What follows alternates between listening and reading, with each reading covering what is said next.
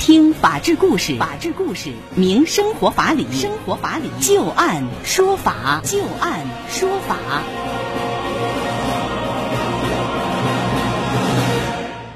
北京时间的十八点零三分，您现在正在关注收听的是石家庄广播电视台农村广播，在每天的傍晚六点到六点半为您带来的就案说法，我是知金。今天是周一，也是我们的周一的固定专题节目，聚焦民法典的时间啊。在今天节目当中，我们将会连线的法律顾问呢是河北济民律师事务所的刘小龙律师。刘律师您好。主持人好，各位听众朋友，大家好！非常高兴啊，今天能够连线到刘小龙律师做客我们直播间，来帮助大家答疑解惑。在今天节目当中，我们重点要和大家来聊一聊有关于租房的那些奇葩事儿啊。日前，有一个租客入住之后，发现房间内满是蟑螂，要求退租，反被房屋租赁中介公司要求支付违约金的事情出来了，也是引发了网友的热议啊。那网友是纷纷晒出了自己租房的各种各样的奇葩事儿。比如说，房东不经过租户的同意，就频繁的进入到承租房屋当中；房东在出租屋内装配有监控探头；另外呢，合租的室友吵闹，影响到自己睡觉，想要退租又退不得；还有就是租户将屋内的设施啊是大卖一空，房东拒绝退还押金；另外还有租户退租的时候留下满屋的垃圾等等等等啊。那么，根据网友晒出来的租房的奇葩事，我们大概可以分成四大类。比如说，像租金、押金类型的纠纷，还有设施设备类型的纠纷，以及居住环境类型的纠纷和个人隐私类型的纠纷。在今天的聚焦民法典当中啊，我们就和您详细来看一看，这租房的奇葩事儿在民法典当中有没有相对应的法律条款。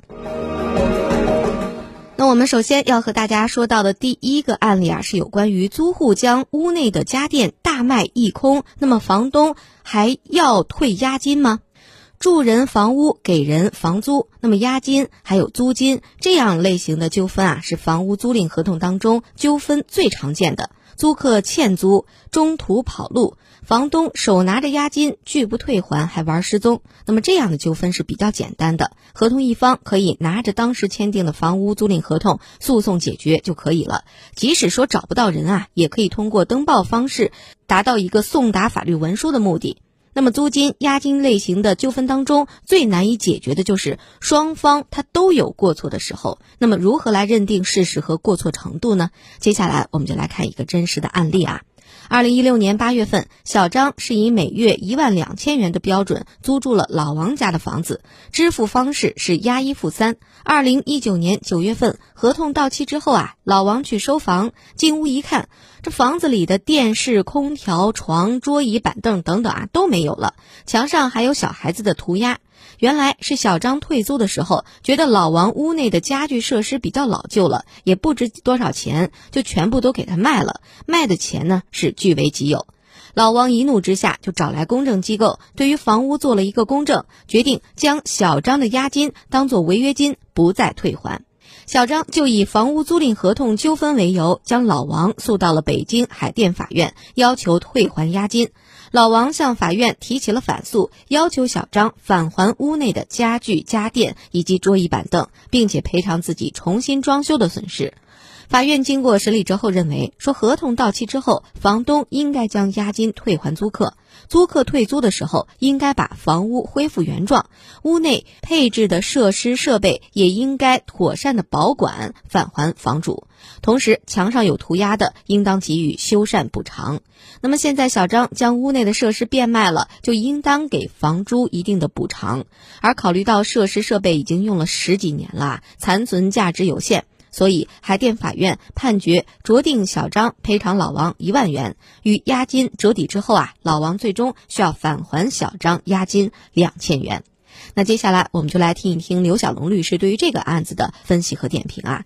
说实在的，这个租了别人的房子，把人家房子当中的东西给卖空了，这个事儿还真是挺奇葩，也很少见的啊。您看，在这个案子当中，租户和房东谁的过错更大一点呢？这个案件啊，其实说它就是一个房东和租户之间关于押金的这个争议。呃，有关押金这个争议啊，一直是存在于租客和房东之间的啊。那么，特别是在这个房屋租租赁合同终止或者是解除的时候，那么双方经常会为这个押金到底应不应该退、该退多少产生争议。对，那么在这个案子里边呢，我们说这个房东呢，他收取了租客的押金，而租客呢，他存在一个什么问题呢？就是未经房东的许可处分房东的财物。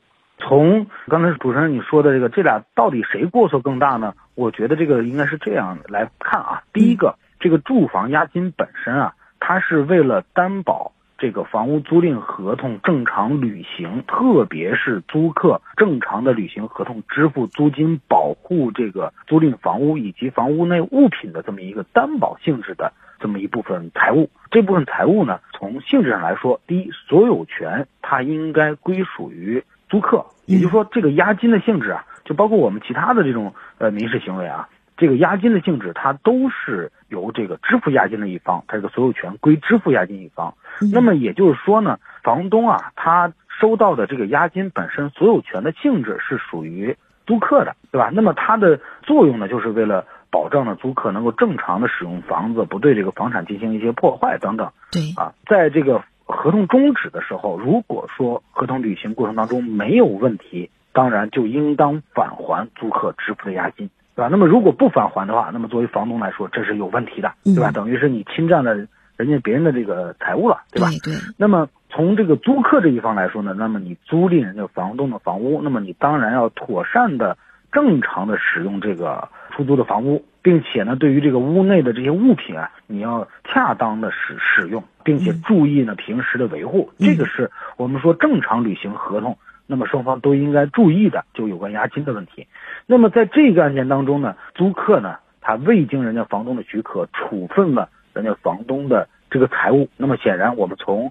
呃，无论是以前的民法通则，还有民法总则，以及呢现在的民法典当中呢，我们说这种行为都是属于无权处分，就是本身这些财物呢是属于人家房东所有的，对吧？你作为租客，你是没有权利去处分这些物品的，但是你代替这个。房东把这些呃物品给卖了，对吧？那么显然这种行为是个无权处分。嗯，而这种无权处分呢，导致什么呢？导致了房东他这个财物，那既然已经卖了，你要再往回追的话，就不太好追了。特别是咱们正常的这个生活的时候，对吧？他有的时候他是有一些呃收这个废旧物品的，对吧？他这样收走了，你这会儿你再从这个废旧物品那个厂子里边你再拉回来，这个就不现实了。嗯，所以说从这个租客的行为上来说，他的确是造成了这个房东的。财产损失，嗯，到底造成了多大的损失？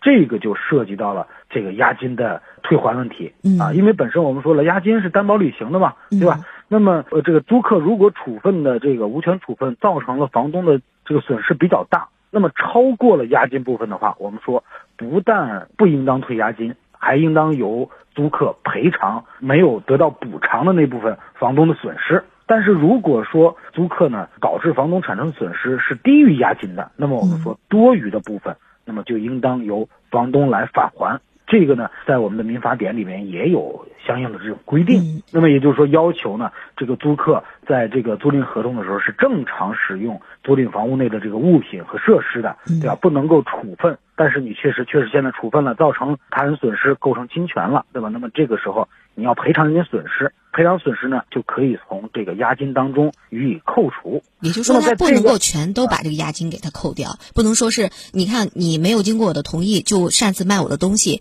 那你这押金你就别想都拿回去了，我肯定把你一分不剩的全都给你扣下来，不能这样算是吧？对这个案件它产生之所以产生啊争议，就在于什么呢？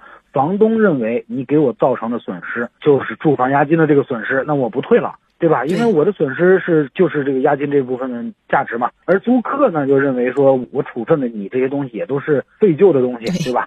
呃，也不值钱，嗯，对吧？那你如果一分钱不退我的话，这是不合适的，嗯，所以才产生了这个诉讼。是。那么从这个案件的角度来说呢，法院认定呢，就是租客处分房东这个物品啊，的确是不正确的、违法的，侵犯人家所有权了。但是呢，处分这些财产啊，造成的房东损失金额不高，因为毕竟这个物品比较旧，价值不高。那么在这种情况下，你的损失没有。达到押金的这个数额，因此最后呢，法院酌定认为呢，就是低于了这个押金的价值，因此呢，把这个造成损失这部分。和押金进行了抵顶。我们说这个抵顶啊，在我们的民法当中啊，我们统称民法了，不管民法典还是民法通则也都有这样的规定，就是双方互负债务的，那么可以进行抵消。在这个里边呢，法院最后就适用这个规则，那么一方要赔偿另外一方，而另外一方呢要返还押金，那么这样的话，双方债务互相抵消。最后剩余的余额，押金剩余的余额由房东返还租客。整个这个案件呢，我们说从行为上来说，不管是什么样的房东，也都不愿意看到租客任意处分自己的这个财物。我们说从行为上来说，租客他的这个过错是很大的。嗯。但是呢，我们说从押金的数额上来说呢，呃，作为房东也的确是该。返还一部分这个押金。那刘律师，您看，在这个案子当中，他卖了，作为房东来讲，他并没有要求你必须把卖出去的东西你给我找回来。那如果说有这房东啊，人家比如说家里有一个老柜子，这老柜子是一辈儿一辈儿传下来的，他并不想卖掉，或者说这是对于自己来讲，这是有一定意义的。结果你把这个老柜子给卖走了，我就想回头把这个柜子再要回来。买的人能要求他把这个再给我还回来吗？这个是可以的。刚才咱们说到了无权处分，那么无权处分呢？我们说，如果这个所有权人事后追认的话，那么这个处分是发生法律效力的，那么也就收走就收走了，这个买卖关系就成立了，嗯啊有效了。那么如果是所有权人否认或者是拒绝的，那么这个时候我们说这个无权处分签订的这种买卖合同，它就是无效的，是可以被撤销的。那么在这种情况下，既然合同被撤销，就产生各自返还。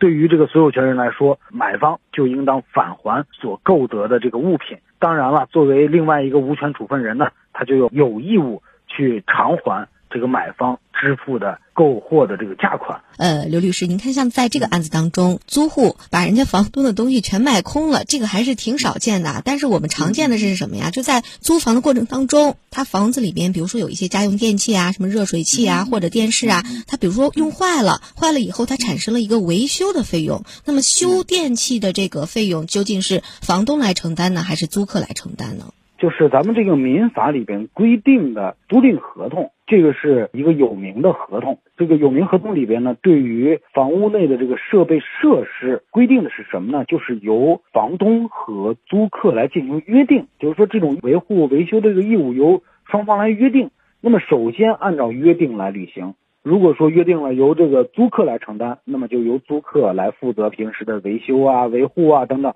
在这个房屋合同租赁这个届满的时候呢，把相应的物品按照正常使用过后的这种情况交还给房东。那么这就是咱们租赁合同当中的明确。规定的这样的一个条款，那这个不是说理所应当的应该让房东来维修吗？是这样的，刚才我说到了，就是第一个呀，因为它是合同嘛，嗯，那么从租赁合同的角度讲呢，是允许合同双方进行约定的，而且这个约定呢，它是优先于法定的，所以我刚才说到了，就是说，首先呢，由双方来约定，如果约定了，那么就按约定，比如说是租客维修，那么就是租客；那么如果呢约定了房东维修，那就是房东。啊，那是按照约定。假如没有约定的话，那么租赁合同，我们这个民法典里边有关的规定也确定了原则，也就是主持人刚才你说的这种原则。如果说双方没有约定，或者是约定不清，依据其他的这个条款以及双方的交易行为又没有办法确定的，那么在这种情况下，这个维修维护等等这些义务由房东来承担。这个是咱们民法典确定的一般原则。